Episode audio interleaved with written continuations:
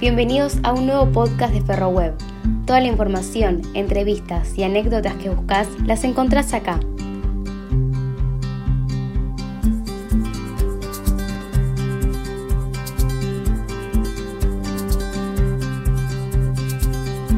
En el día de hoy, entrevista con Diego Toneto,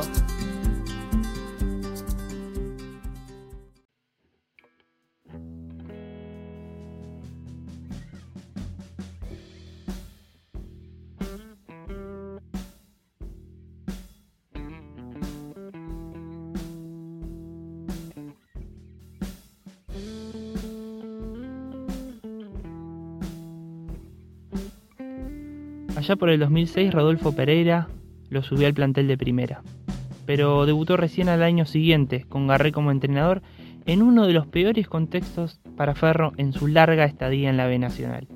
Llegó el Data Brown y lo puso de titular y terminó siendo parte importante en lo que fue la promoción para no descender en el 2007. Cuenta con más de 150 partidos jugados vistiendo la camiseta verdolaga. Así que hoy le doy la bienvenida a Diego Toneto, en nuestro nuevo Ferrobot Podcast. Diego, bienvenido, ¿cómo estás? Hola, buenas tardes. Bueno, muchas gracias. Un placer estar acá con ustedes y bueno, recordar estos momentos que, si bien, bueno, como vos decías, no fueron algunos del todo buenos, eh, trato de quedarme siempre con lo mejor y obviamente que en ese sentido guardo los mejores recuerdos de, de mi etapa en Ferro. Bueno, Diego, no estoy solo, te presento, están Sebastián Martín, Matías Gurman y también Tomás Baliarda. Le damos la bienvenida a ellos para, poder arrancar esta charla. Te llevo al principio, eh, hace ya más de 15 años que, llegaste al club desde Mendoza. Lo primero que me gustaría saber es cómo se dio. Sí, sí, la verdad que eh, prácticamente, ya como vos decís, eh, la, mitad prácticamente de mi vida, tengo 31 actualmente, así que, la verdad que ya un montón de tiempo. Eh, y sí, sí, la verdad que fue eh, una situación por ahí, por decir, a, raíz de, una situación particular que fue que yo me vine a probar acá a River en ese momento. Bueno, terminé por decir quedando en ese momento en River pero el club de River no me ofrecía la pensión y bueno, yo al ser mendocino, no tener ninguna posibilidad ni, de familiares ni económica de, poder, por decir, eh, arreglármela con la estadía en Buenos Aires, tuve que desistir por ahí esa oportunidad. Y bueno, en ese momento eh, apareció esta oportunidad de Ferro que, por ese momento estaba gerenciado por Gustavo Mascar y bueno, toda su empresa. Bueno, y seguramente eh, ya hasta el día de hoy no recuerdo bien, pero creo que eran empleados de él los que se contactaron conmigo después de haberme visto ahí en esas pruebas que había tenido en River. Y bueno, me ofrecieron incorporarme a Ferro y ellos sí me daban la pensión. Entonces, bueno, eh, ahí después, obviamente que con unos tires y aflojes con la familia y eso, porque bueno, yo acá en Mendoza eh, vengo, digamos, de una familia muy tradicional. Y bueno, la verdad que ya en ese momento irme de mi casa tan chico. Para mi papá no tanto porque, bueno, era súper futbolero, es súper futbolero y, en ese sentido fue el que por ahí metió un poco más de ficha, pero bueno, para mi mamá obviamente que fue un golpe duro. Eh, yo, yo soy el hijo más chico de la familia eh, y bueno, la verdad que ahí entre, entre los futboleros la convencimos y bueno, se dio la llegada.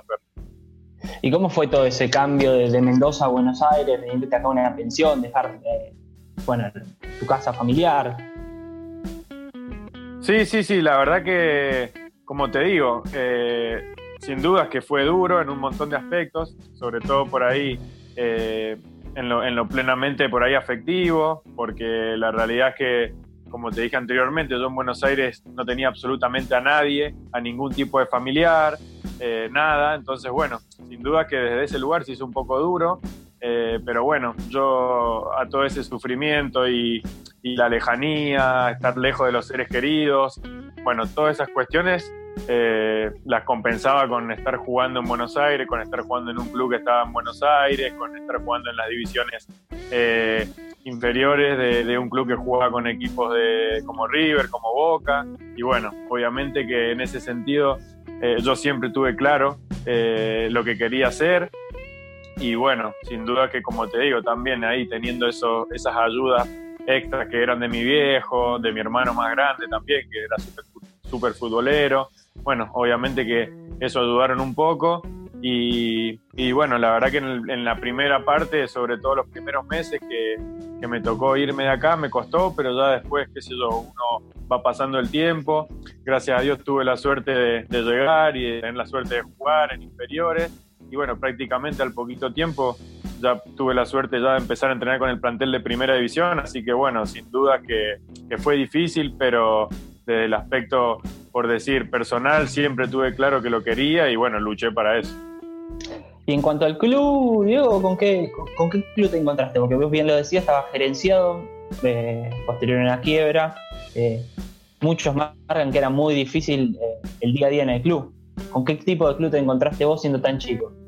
Sí, sí, mirá, la verdad que el primer, el primer año que estuve, que yo llegué en, edad de séptima ferro, eh, estábamos muy bien, por decirte, en el sentido de que vivíamos en una pensión eh, grande, muy espaciosa, en donde por ahí las categorías más chicas, nosotros, estábamos por ahí un poquito más agrupados en habitaciones, pero los chicos que eran más grandes prácticamente tenían habitaciones que eran de a dos, la verdad que se, estaba muy bien, teníamos un colectivo que nos llevaba a entrenar a Pontevedra, donde fuéramos, eh, había un tutor en la pensión de Ferro que se encargaba de todos los trámites nuestros con el tema por ahí de, de, los colegios, de, bueno, de todas esas cuestiones de, que realiza un tutor, al, nosotros estar lejos por ahí de nuestros padres.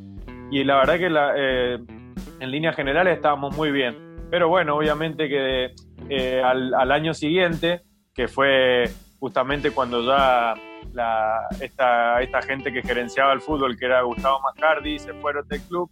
Obviamente que fue un, golpe duro porque cambió totalmente la, situación. De pasar a ser prácticamente 40 jugadores en la pensión, pasamos a quedar creo que 10 o 12 y solamente lo de las categorías más chicas, porque ya entendían que si estaban, habían chicos de quinta o cuarta división que no estaban en primera, ya, no, le daban la posibilidad de seguir.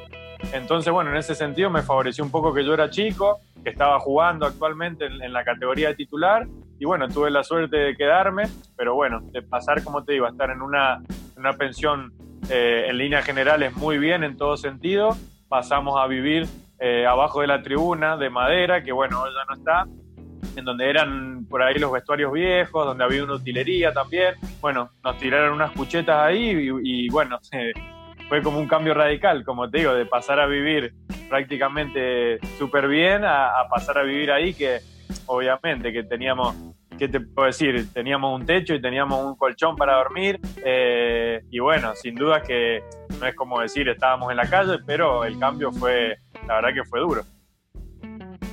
Justamente estás diciendo que hubo un cambio muy importante institucional por, el cambio, por la quiebra que hubo. ¿En algún momento ustedes, a las inferiores, les faltó elementos para entrenar, ropa o algo que le impedía estar en condiciones normales? Sí, sí, sin dudas que sí. Eh, como te digo, no, no, no, no para, como para especificar puntualmente te diría, porque siempre, bueno, como en todos lados yo considero, siempre por ahí está la gente que ante estas cosas se pone, por decir, el club al hombro, e intenta dentro de las posibilidades, de las pocas posibilidades que habían, intentaban darnos lo mejor a nosotros. Y bueno, sin duda que en ese sentido siempre hubo gente que nos, que nos ayudó, sobre todo a los chicos de la pensión, un, montón de gente, de, socios, de hinchas, de allegados a nosotros, que vivíamos ahí, nos daban un montón de, herramientas como para tratar de, seguir subsistiendo en esa situación que era complicada. Y después, bueno, como te digo, eh, siempre hay cosas en donde por ahí uno podría llegar a decir, sí, se complicaba, eh, como te digo, el tema por ahí el traslado a los entrenamientos. Eh, la verdad que fue un momento en donde los lugares del de entrenamiento también eran complicados. Y bueno, sin duda que, que fue una etapa dura. Pero, pero bueno, yo, yo considero personalmente en mi caso, considero que son todas etapas que uno va pasando para realmente valorar cuando las cosas están buenas y se tienen y cuando se dejan de tener. Entonces, bueno, lo tomo y lo tomé en su momento como aprendizajes y también como para eh, motivaciones para realmente conseguir lo que, lo que quería, digamos. ¿Y cómo fue ese momento en el que te comunican que subís a primera, que, ya estás con el plantel más grande. ¿Cómo fue esa, ese, comunicado, esa comunicación y también cómo fue esa pretemporada ya con el plantel mayor? Sí, imagínate, la verdad que eh, hermoso, porque, digamos, uno por ahí ya iba avanzando de categoría y, ya vas por ahí sintiendo que, estás un poco más cerca de, lo que realmente eh, eh, todo jugador de inferiores busca. si bien por ahí la complicación que teníamos en ese momento, no complicación, pero por ahí eh, a los equipos de primera, por ahí tienen, tienen esos beneficios, esas ventajas de tener equipos de reserva. Bueno, en ese momento en la B Nacional no existía la reserva, entonces bueno, era por ahí saltar prácticamente de, la categoría, de la división, a entrenar con el plantel de primera. Entonces bueno, la verdad que fue algo muy lindo. Yo, yo al técnico que me, que me subió a primera ya lo había tenido en mi categoría, que era Rodolfo Pereira, en el año 2006. Yo ya lo había tenido en, en sexta división. Y bueno, eh, cuando él asume eh, ahí de manera, por decir, interina en ese momento de, de, la, de, las complicaciones que tenía el club, obviamente que ahí tuvimos la posibilidad un montón de chicos, por ahí tanto categorías 88 como yo, 87 un montón, bueno, como ustedes ya saben, la época de, de Gonza Castellán, Iván Macalí, Facio. plantel de los pibes. No, no habías hecho el debut, pero ya habías subido primero en, ese, en esa temporada.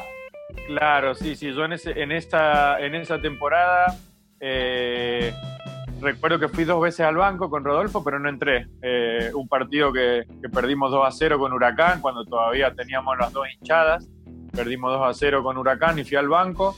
Y otro partido más que no recuerdo bien, pero no, debuté. Al otro año con, con Garré, ya sí debuté, digamos, en el 2007. Diego, y a vos te toca, como decíamos al principio, ¿no? Una mala o la peor momento de Ferro, eh, ya estando en la B Nacional, para debutar, me acuerdo, eh, fecha 9 con Chacarita, cuando estaba, como bien vos decías, agarré de técnico, eh, era difícil, un, torneo que fue complicado para Ferro, siendo juvenil. Sí, sí, sí, sin dudas que sí. Yo por ahí tenía esa, esa, ese por ahí, por decir, no, no es que estaba abstraído de la situación, yo era consciente de lo que se jugaba y todo, del mal momento, y también obviamente que sin dudas lo, lo pasamos todos en ese plantel o es en el club en general, pero bueno, tenía por ahí esa, esa diferencia al resto que estaba debutando y como que, bueno, yo de todo, como te digo, de por ahí las situaciones malas, eh, no te voy a decir que disfrutaba, pero trataba de, disfrutar lo que me tocaba a mí, que era debutar y bueno, lo que siempre había soñado. Pero sin duda que, bueno, el, desenlace de, por ahí ese año futbolístico, la verdad que fue, eh, si bien terminó con un final feliz, la verdad que fue bastante duro y complicado, porque nos tocó jugar la promoción, y bueno, por cómo se dio también eh, el atraso en, el tema del, rival, por, la complicación de, quién se terminaba ascendiendo en la metropolitana y quién jugaba la, promoción. Bueno, la verdad que fue duro, desde lo psicológico, desde lo deportivo, desde, todos los puntos de vista, porque eh, sobre la complicación psicológica de, de, saber que tenés que jugar un partido tan decisivo, le agregás también la, la deportiva o por ahí la, la, que te digo de la parte corporal, de que todos los equipos estaban de vacaciones y nosotros teníamos que seguir entrenando porque no sabíamos cuándo se iba a jugar. Y bueno, la verdad que fue, fue duro, pero como te digo, gracias a Dios terminó bien para nosotros. ¿Y cómo se, se manejaba esa presión de no descender en sí? porque me imagino que es un, es un, peso importante en un club como Ferro, que si bien ya había descendido hace unos pocos años, había retornado rápido a la categoría y, lo menos que se quería era volver a bajar. Sí, sin duda, sin duda que eh, la presión era, era muy grande, realmente yo recuerdo que era, era muy complicado por ahí el, el día a día, ya mismo la finalización de ese torneo se tornó bastante complicada. Después, bueno, yo creo que eh, un plus muy importante y creo que en gran parte, eh, no te voy a decir que, fue la, la, la, la, salvación 100%, pero yo creo que fue súper importante la llegada de, del Tata Brown en ese momento, que fue el técnico con el que terminamos jugando la promoción y terminamos jugando unos pocos partidos de ese torneo, cuando ya si bien cuando asume el Tata ya estábamos condenados a jugar la promoción pero bueno, fue como un, una inyección anímica, como, como siempre pasa con la salida y la llegada de un cuerpo técnico, que si bien, como te digo, nosotros ya sabíamos que jugábamos la promoción, yo creo que él le imprimió cosas al, grupo muy buenas, sobre todo desde lo anímico, desde lo emocional, una persona que, vivió tantas cosas, que salió campeón del mundo, yo creo que eh, al final de todo eh, fue positivo y bueno, gracias a Dios que terminó así. Además es el que te termina dando, digamos, la titularidad en ese torneo. Habías entrado un par de veces con, con Oscar, pero el final del torneo te lo termina dirigiendo él y vos como titular. Sí, sí, sí, la verdad que sí, tuve la suerte de que, como decís vos, yo estaba dando por ahí los primeros pasos y bueno, con, con el Mago Garré eh, estaba en consideraciones y entraba, termino por ahí ya firmándome con, con, el Tata en esos partidos que te digo que fueron los finales del, torneo regular. Y bueno, tuve la suerte de, jugar la promoción, que como te digo, eh, si bien era durísimo desde todos los aspectos, eh, yo considero que no hay, no hay nada más lindo que jugar esa clase de partido. Obviamente que mucho más lindo los que tenés para, en el caso de decir, para salir campeón o para ascender que eso, pero a fin de cuentas yo creo que son partidos importantes y que te marcan en, tu vida y en tu carrera. Y Diego, eh, vos cuando debutás cuando estabas en inferiores antes, jugabas más de, volante ofensivo, media punta. Y en este caso, cuando vos debutás con, con Garrett, te pone una posición más retrasada, haciendo ya toda la banda izquierda, de volante, a veces de carrilero. ¿Cómo, cómo te adaptaste de pasar un jugador tan ofensivo a, tener también más responsabilidad en la marca y, cumplir otras funciones en el equipo? Sí, sí, la verdad que, bueno, esas son, son cuestiones que con el tiempo, por ahí hoy en día, analizando y, viendo un poco cómo, repasando la, mi carrera, eh, posiciones y bueno, en general, todas esas cuestiones, sí, también yo coincido con lo que me decís. De hecho, yo prácticamente toda mi carrera, por decir, de infantiles hasta que llegué a Ferro, a mitad de inferiores, siempre fui prácticamente delantero o como mucho media punta. Pero bueno, sin duda que también yo creo que fue una cuestión de generacional de, los sistemas, de los técnicos en ese momento, en la divisional. La B Nacional puntualmente siempre fue una categoría durísima. Y si bien hoy en día eh, no te voy a decir que, los equipos no se animan a jugar porque la realidad que hubo grandes equipos que salieron campeones como no sé como Chacarita de Collete o Argentino de Heinze. Bueno pueden haber un montón más. Pero yo creo que eso se dio más en esta modernidad con el tema de, la revelación de, los sistemas, del, ofensivo, de la posesión. En el momento en donde por ahí me tocó jugar a mí en la categoría con Ferro, la verdad que los técnicos por ahí proponían otras cosas y bueno, yo también en lo personal tuve que por ahí adaptarme un poco a las posibilidades que tenía y sin duda que, como te digo, también en gran parte por esa, por esa utilización de los esquemas de los técnicos, en donde por ahí... Eh, no te digo exactamente cuántos partidos, pero durante varios torneos en Ferro, con un montón de técnicos, tuve que jugar de carrilero por izquierda con línea de tres, donde prácticamente, si bien no te digo que no tenés peso ofensivo, pero es prácticamente pasar a ser un, lo que vendría a ser hoy un lateral con subida, era en ese momento un lateral, un carrilero, digamos. Eh, entonces, bueno, yo creo que un poco, principalmente eso, por ahí tener que adaptarme a esas posiciones, no porque quisiera, porque la verdad que siempre fui por ahí del gusto más de lo ofensivo que de lo defensivo, pero bueno, son, son situaciones que van pasando y a las que tuve que adaptar. Digo, y en cuanto al debut, eh, ¿cómo te lo recordás? Porque ya hablamos de que la situación no era la mejor, de hecho apremiaba, pero siempre para un juvenil la situación de debutar se vive, se vive distinto. ¿Cómo fue, no sé, la noche previa, el día, eh, el entrar, el ingresar, el que te llamen? Sí, sí, sí. Eh, bueno, la verdad que fue terrible. Fue ese partido con Chacarita, como vos me decías, eh, que creo que terminamos 0 a 0. Entré en el segundo tiempo y bueno, obviamente que sí, sí, una, una adrenalina terrible. era como, bueno, no, no terminó siendo como lo que había soñado, pero era decir, yo ya sabía que iba a ir al banco, entonces era, no, el partido va a ser a cero y entro yo y lo ganamos, ¿viste? O sea, no se terminó dando, pero, pero bueno, mira, si te digo, eh, no fue tan, no fue peor, no fue más peor que, que el, segundo partido que entré, que fue contra Olimpo, que ahora recuerdo, entré pensando que lo mismo, que le entraba y lo ganábamos, no solo que lo perdimos, sino que me echaron, o sea, una cosa increíble. Así que bueno, te imaginarás con la edad que tenía yo, con los jugadores que habían en ese momento en Ferro, lo que era eh, irse al vestuario antes y esperar a la que llegaran los demás post derrota. Yo decía, no, acá me van a matar. Nada, te, imaginarás que, te imaginarás que ni me miraron, o sea, no me dan ni, ni bola. Pero yo dije, acá van a entrar y me van a matar todo, ¿viste? O sea, y nada, nada, una, indiferencia total. Después, bueno, obviamente que eh, sí, algunos después con, en, el, en la semana eh, consejo y todas esas cosas para que me sirvieran de experiencia, pero la realidad es que pues, no fue ni una expulsión tonta ni nada, fue de, la, de la, emoción de jugar, eh, una patada tonta que recuerdo que hasta fue el jugador Monsalvo de Olimpo y bueno, nada, son, son cosas que pasan y ya están en el pasado.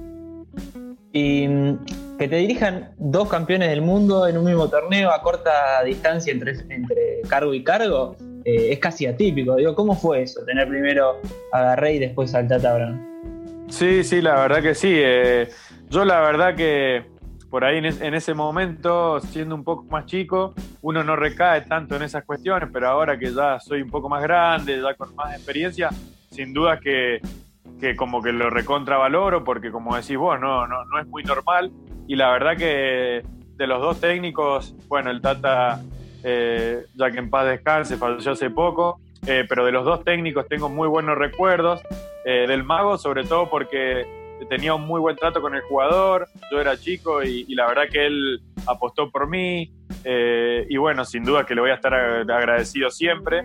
Y la verdad que lo, que sí veía por ahí como diferente era el Tata por ahí en, el sentido, como te decía anteriormente, de la motivación, de las experiencias por ahí, de trasladarte las experiencias y las emociones, era mucho más expresivo que, el mago, digamos.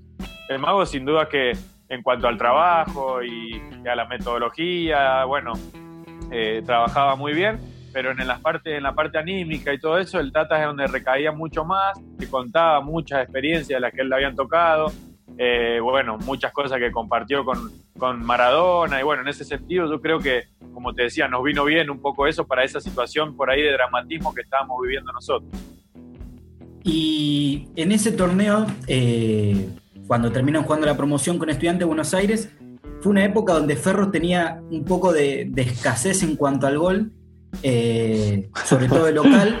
¿Cómo fue para vos, siendo tan chico y como vos decías, eh, queriendo entrar en todos los partidos revulsivo y, queriendo ganar en todas las canchas? ¿Cómo fue ese momento para vos, eh, tanto deportivamente como emocionalmente? Sí, sí, la verdad que fue duro. creo que ese fue el, semestre, o no sé si el año entero, pero el semestre en donde no tuvimos todo. Bueno, claro, la, primera rueda sin hacer un gol de local, la verdad que fue bastante duro. Yo, bueno, este año me tocó compartir el plantel con Damián Ackerman en Morón, y bueno, Damián en ese momento era un integrante que recuerdo que, que erró penales en Ferro, que no lo podíamos creer, decir cómo puede ser. Eh, y tengo como un, un recuerdo que hoy en día ya por ahí ya suena eh, cómico, porque bueno, no, no, no, considero que haya que volverse loco, si bien obviamente que uno por ahí, o ustedes, los hinchas, los simpatizantes lo sufren, eh, son cosas que uno nunca hubiera querido que pasaran, pero tengo el recuerdo de un último partido jugando de local, un día de semana, eh, como si te digo, 5 o 6 de la tarde, con Huracán de Tres Arroyos, equipo descendido, que vino con los pibes, y nosotros ya prácticamente una, un, entrenamiento como para hacer 10 goles y para meternos de lleno en la promoción y terminó 0 a 0, era una cosa increíble. Pegamos tiros en un palo, eh, bueno, no, una cosa increíble y terminamos saliendo 0 a 0 y bueno, era, la verdad que fue como, en ese momento fue durísimo, pero hoy en día ya queda como una anécdota, pero sin duda que como te digo, fue, fue bastante duro en general y, y en líneas generales ya prácticamente eh, es como te digo, trato de quedarme con lo positivo, que fue, bueno, eh, sortear la promoción ahí como lo mejor que pudimos y, salvar la categoría. ¿Y vos cómo viviste esa promoción? Eras, tenías 18, 19 años. Eh, ¿qué, les, ¿qué, les, decía Tata en, el vestuario? ¿Cómo salieron a afrontar ese partido que era, que era duro con estudiantes? Sí, sí, la verdad que fue duro. Eh, yo particularmente fue la primera vez que eh, por ahí en cuanto a, nerviosismo y a, y a, y a como te digo, a complicaciones, particularmente eh, afuera de la cancha, lo viví en, el hotel, el almuerzo previo al partido ya de vuelta, que jugamos en cancha de ferro. fue un almuerzo en donde no comió absolutamente nadie. Y bueno, que se sin venía duda a jugar que mala encima en- allá en Caseros. Sí, sí, sí, un partido que eh, prácticamente lo podríamos como omi- omitir de la faz de la tierra porque podríamos haber jugado 550 minutos seguidos y el partido va a salir 0 a 0. Eh, un- el contexto eh, frío, la cancha en mal estado, eh, los equipos, eh, nosotros con muchísima más presión que estudiantes, o sea, limitándonos a por ahí a, a conseguir un buen resultado para el partido de vuelta. Así que sí, la verdad que fue terrible, un dolor de ojos criminal, pero bueno, que en líneas generales a nosotros nos servía, ¿viste? Así que bueno, eh, y particularmente, como te digo, viví esa situación en, en el hotel y, y no te hablo, era lógico por ahí que yo no comiera o que algún chico más no comiera, pero habían jugadores eh, como Simone, creo que estaba Maxi Cuberas, eh, no sé, jugadores que ya consagrados, está a punto de retirarse, bueno, Chiche Migliardi, y la verdad que sin duda como que ahí caí y dije, eh, mierda, che, esto está complicado, la verdad. Pero bueno, la verdad que la verdad, después terminó bien. Encima, eh, ir a caballito en un torneo donde no se habían hecho goles de local tampoco era eh, asegurado de nada. No, no, no, pero al haber conseguido por ahí el empate en casero ya teníamos otro, otro resultado, nos servían dos, ¿viste? Entonces, bueno, eh, la verdad que otro 0 a 0 no venía mal, pero después, bueno, terminó así. El héroe impensado, me imagino, la rana Varale, centro tuyo, me acuerdo. Sí, sí, sí. Sí, sí, sí. Hay una jugada que, eh, bueno, el otro día lo estaba recordando que lo habían subido ahí en las redes de Ferro. Eh, una jugada que de un lateral que la aguanta ahí eh, Gastón Magnetti, que le decían TT, la aguanta ahí, la deja un poquito para atrás, yo tiro el centro de primera y ahí, bueno, eh, ahí en una, en una pelotita perdida ahí en el área la mandó a guardar la rana, así que bueno, la verdad que fue como una alegría y un desahogo terrible que al final no terminó durando nada, porque no sé si al minuto a los dos minutos nos empataron. Sí, aparte ya en el 0 a 0 había, había habido una pelota en el palo. Terminamos pidiendo por favor termine el partido, me acuerdo, ya en caballito. No, no, la verdad que fue terrible. Que bueno, son, son situaciones normales, el equipo por ahí que tiene la obligación, es el que intenta y el que, el que lucha. Nosotros terminamos prácticamente eh, desperdiciando algunas contras, de que ya estudiantes por ahí estaba como arriesgado porque no le servía el empate. Pero bueno, ya está, terminó así, gracias a Dios, y, ya hoy es, una anécdota buena para contar. Digo, de los años posteriores, ¿qué, qué rescatás? Porque la temporada siguiente, ya ahí ya se empezaron a jugar torneos largos. eh, ustedes terminan décimos, pero solamente a, si yo no me acuerdo mal, cinco puntos creo que de la promoción para ascender. eh, y después séptimo, o sea, uno ve la tabla y no se hicieron tan malas campañas, eh, pero capaz no son de las más recordadas de Ferro. Pero yo me acuerdo un mediocampo de mucho fútbol. Vos, Lertora, Castellani, Nanía.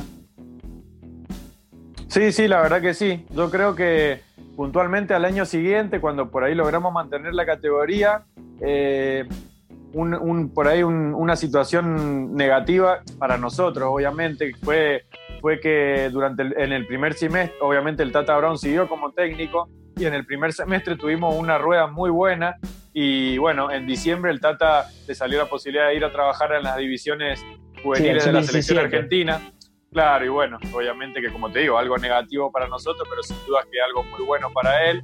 Y bueno, yo creo que eso fue algo que nos afectó por- desde lo futbolístico, desde todo en general, porque yo creo que habíamos, habíamos como te digo, arrancado muy bien la primera rueda y eso nadie puede decir que hubiéramos terminado saliendo campeones o ascendiendo porque es imposible, pero sin duda que veníamos bien y quién sabe cómo podríamos haber terminado. Después de eso, bueno, el Tata tuvo la posibilidad, se fue y ya no terminamos tan bien como habíamos arrancado, pero como decís vos, en líneas generales, el resto de los años, si bien eh, creo que alternábamos buenos campeonatos y no tan buenos, eh, nunca por ahí tuvimos la posibilidad o nunca yo particularmente nunca sentí que, tuvimos la posibilidad de, tener un equipo como para pelear cosas importantes. Siempre por ahí era seguir engrosando el promedio, que para ese momento de la situación del club era importante. Entonces, bueno, eh, en, ese, en ese punto yo obviamente que siempre me quedé con, con un, por ahí con un sabor amargo de, de no haber tenido la posibilidad de pelear cosas importantes con Ferro, obviamente. Este mediocampo que, vos, que yo te nombraba, a veces me dio la sensación, sobre todo en esa época, de la falta de un buen goleador. Porque se generaba mucho. Sí, sí, sí, sin duda que eh, yo recuerdo, bueno, a todos esos jugadores que vos nombraste, le podría agregar también hasta Sermatén, que era un jugador que tenía una calidad muy buena, hablando, como decís vos, del ofensivo y de por ahí de las, de las variantes ofensivas que le podríamos dar a los delanteros. Y y la verdad que por ahí eh, decir que recaer como por en, la falta de un delantero, no sé si, si, es por ahí lo adecuado, sí puede ser un punto, un punto de vista, como vos decís, y la verdad que podría haber sido, pero la verdad que eh, poniéndote a pensar en la cantidad de jugadores y, de buenos jugadores que pasaron, es como te digo, siempre a mí me quedó por ahí ese sabor amargo de, de no haber por ahí conformado como eh, en ninguno de, todos los años que consecutivos a la promoción, nunca por ahí haber conformado un plantel que, tuviera como esa, esa voracidad o esas ganas de ir por algo importante, la verdad que en ese sentido me quedó un sabor amargo, pues, sobre todo porque, bueno, yo, estaba, yo salí de Ferro y, sin duda que hubiera, siempre lo decía y hubiera sido lo, que, lo, más querido, pero bueno, no se dio. Y en ese contexto también del, del mediocampo, que eran eh, muchos pibes salieron de, las inferiores. Se dio tu primer gol un año y, medio más o menos después de tu debut. ¿Cómo, cómo te sentiste vos al, haber salido de las inferiores, eh, hacer el primer gol en Ferro y que encima en un partido que también habían hecho goles Castellán y Lertora? ¿Cómo fue para vos? Sí, sí, la verdad que, bueno, sin duda que esa es otra de las, de las cosas que guardo, eh, obviamente, como, en una retina que, son que las dejo ahí para, para, dejármelas para siempre, porque obviamente que, la alegría, la satisfacción y, bueno, las emociones que viví en, esa, en esa situación particular del gol eh, son indescriptibles, obviamente. Eh, la verdad que fue un partido, por decir, para nosotros los chicos del club hermoso, porque eh, ya de por sí tener la posibilidad de jugar juntos, bueno, yo con, con Gonzalo con Gonza Castellani no, no, no, viví, no conviví porque él era de Buenos Aires, pero vivía en su casa, pero éramos grandes amigos. Con Fede me tocó vivir en la pensión. Eh, en ese partido jugó un chico Lobato que jugaba de lateral izquierdo también, que habíamos compartido pensión, y bueno, un montón más que te podía nombrar. Entonces, bueno, ya jugar juntos era buenísimo.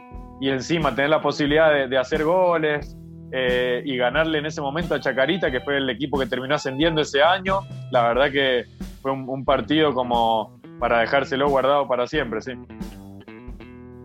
Y bueno, hablabas de, Castellani, yo me acuerdo cuando promocionamos que él iba a salir en nuestro podcast, vos también le dejaste un pequeño mensaje de que vos fuiste el gran asistidor de su primer gol. Sí, sí, sí, sí. Ahí como, bueno, medio irónicamente. pero bueno, sin duda que no, no participé mucho, pero eh, a fin de cuentas es como el pase que le dan a Maradona cuando hace el gol a los ingleses, ¿viste? O sea, eh, tiene mucho mérito y bueno, mi pisada también la tenía que tener, ¿no es cierto? Él estuvo en el podcast. Claro, Él estuvo claro. en el podcast de un 5% de, del gol. ¿Un 5 nada más? ¿Se quedó corto? Sí, porque igual porque no, no se puso a pensar la cantidad de veces que a un jugador se le pasa por abajo, la deja más adelante, la deja más atrás, yo se la dejé perfecta, ¿viste?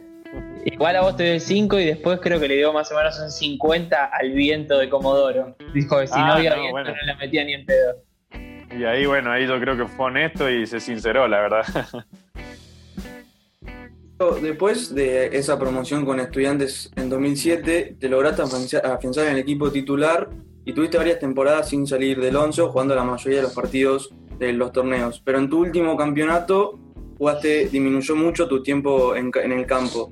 ¿Ese fue el motivo principal de tu salida o hubieron otros temas que influyeron?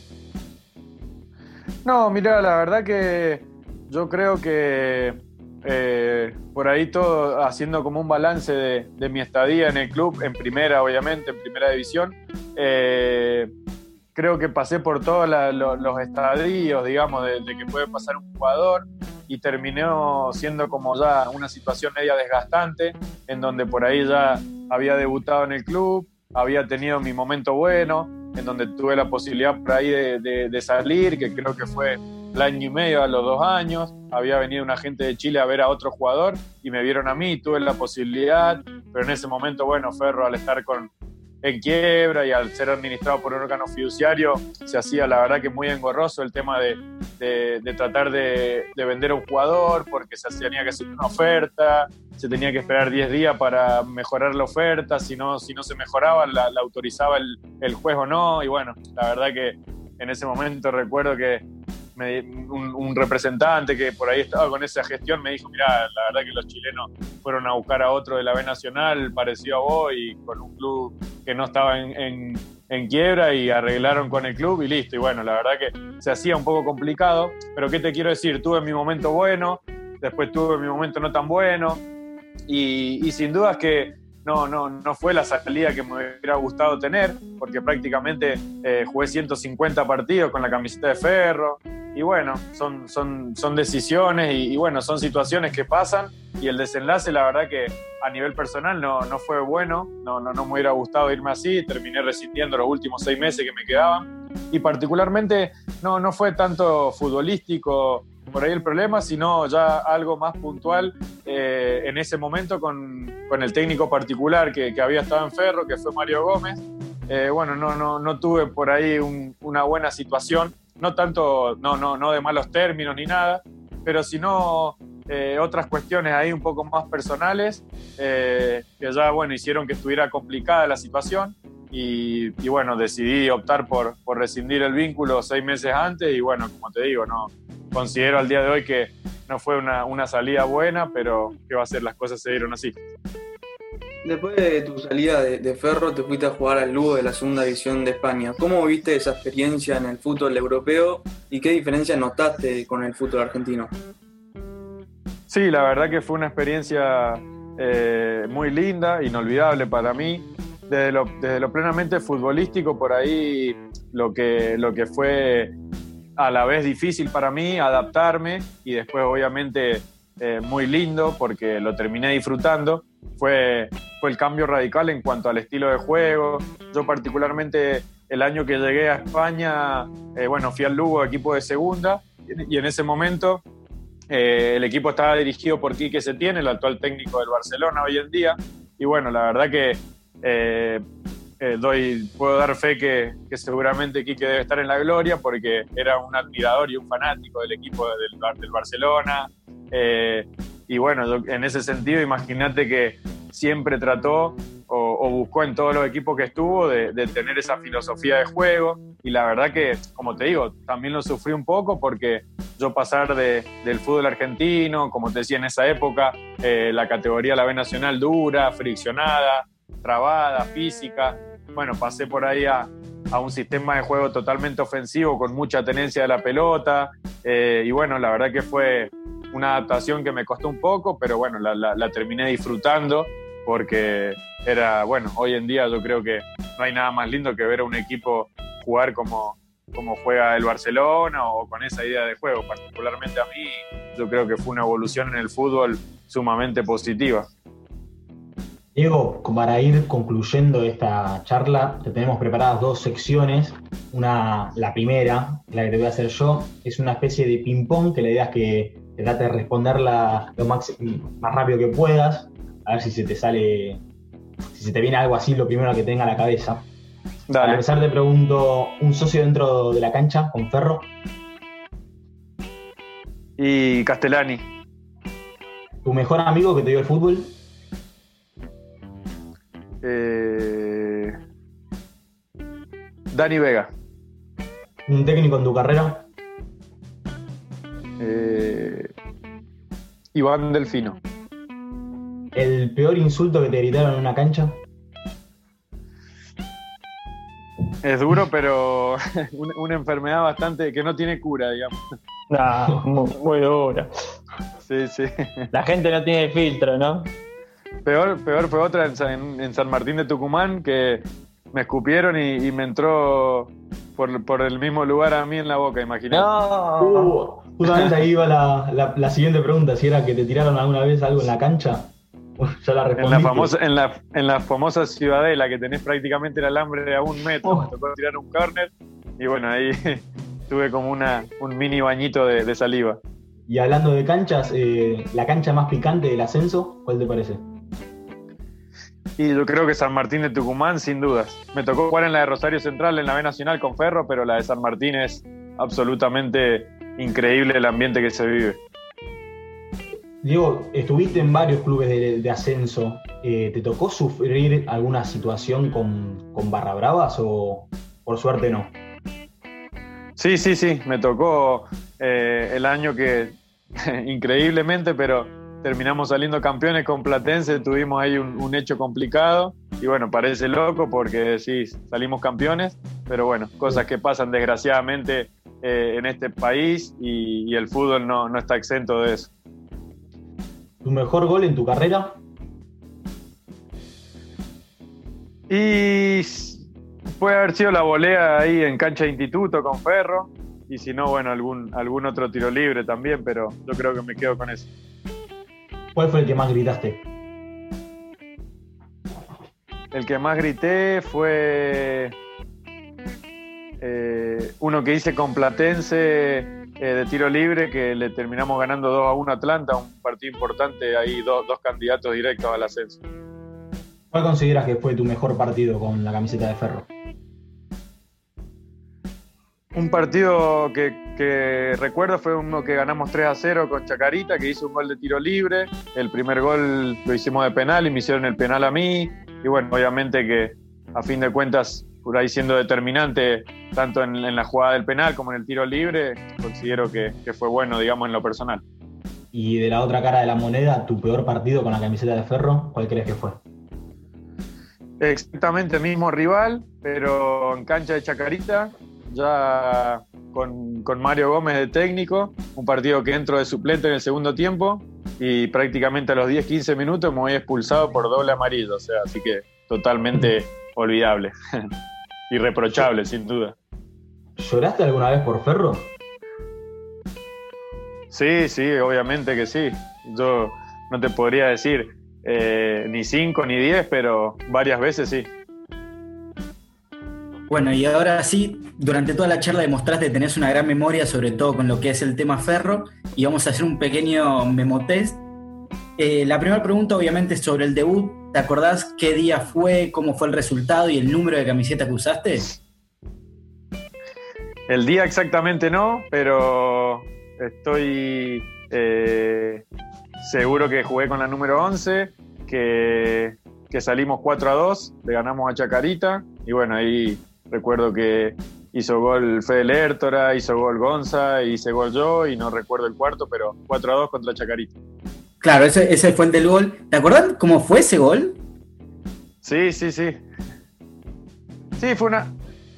Sí, sí, fue una jugada eh, que creo que hay como medio de contragolpe, que la inicia, creo que Matías Díaz, llega ahí cerca del área y, y como que define, la pelota parece que va a entrar despacito, termina pegando en el palo y ahí, bueno, eh, creo que era Pipo Echagüe, eh, que como que la rescata y la toca para atrás. Yo estoy más o menos en la altura de, la media luna del área y la recibo, eh, engancho para adentro y bueno, me quedo ahí para la derecha y realmente no sé cómo le pegué, pero terminó, terminé pegándole mejor que con la zurda y se terminó clavando bastante bien.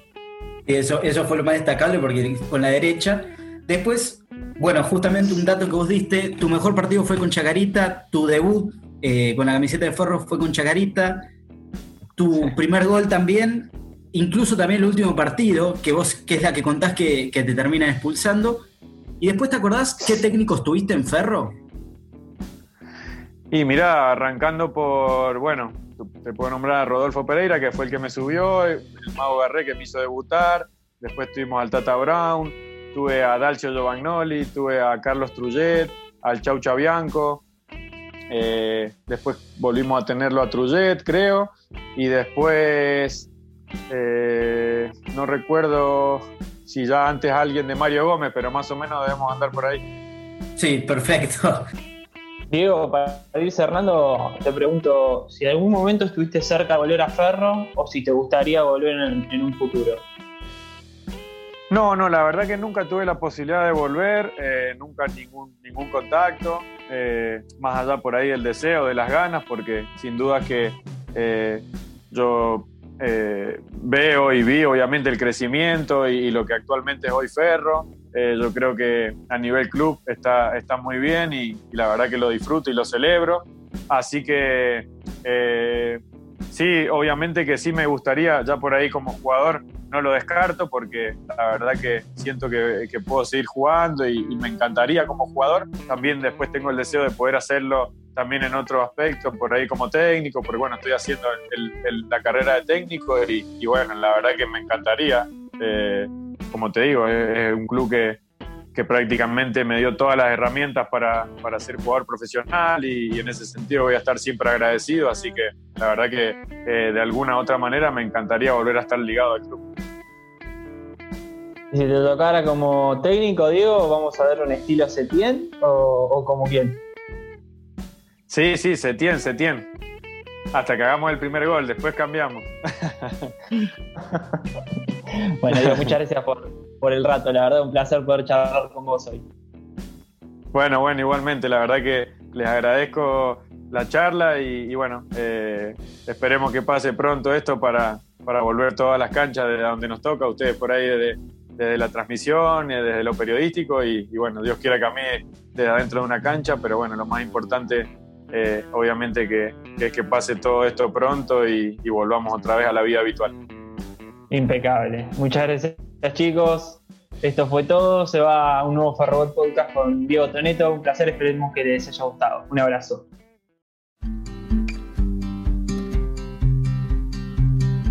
Gracias por escucharnos. Esto fue Ferroweb Podcast.